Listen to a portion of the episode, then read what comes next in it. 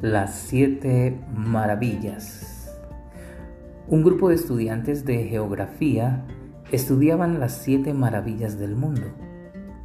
Al término de la clase se les pidió hacer una lista de las que ellos consideraban deberían ser actualmente las siete maravillas del mundo. A pesar de algunos desacuerdos, la mayoría votó por lo siguiente.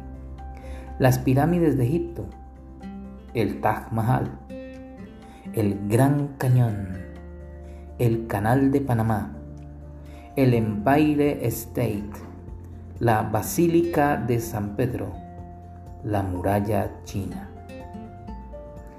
Mientras se hacía la votación, el maestro notó que una estudiante permanecía callada y no había entregado aún su lista.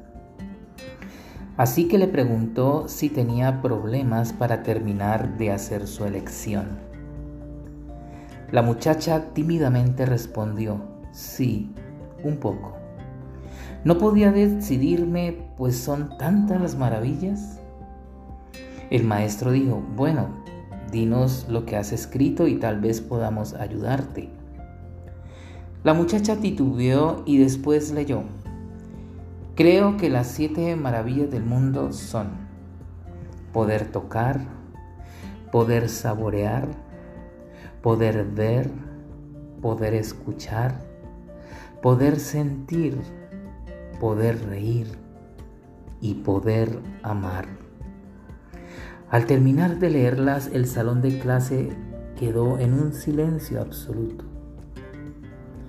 Es muy sencillo para nosotros poder ver muchas de las hazañas del hombre y referirnos a ellas como maravillas, cuando a veces pasan desapercibidas las maravillas que Dios hizo por nosotros y que son sencillamente comunes. Que hoy te acuerdes de aquellas cosas que son realmente maravillosas.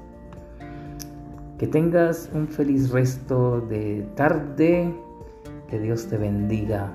Un fuerte abrazo.